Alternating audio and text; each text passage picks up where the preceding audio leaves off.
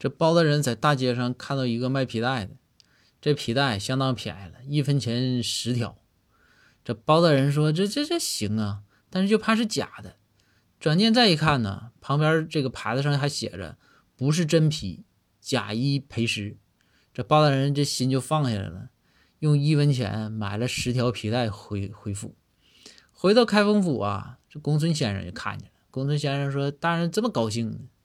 包大人说：“我这便宜，在道上捞着便宜了，一文钱买十条皮带，真皮的。”这公孙先生说：“我来来来，我看看。”公孙先生拿过来一看，说：“大人，这玩意儿都不用火烧，都不用割呀，看这一摸，它就不是真皮的，肯定是假。不是假，我脑袋给你。”这包大人说：“这么假吗？”那公孙说：“那相当假了。”包大人说：“那不行，我得找他去。”公孙说：“我陪你去吧。”这公孙陪着包大人呐，就找到这个卖皮带的。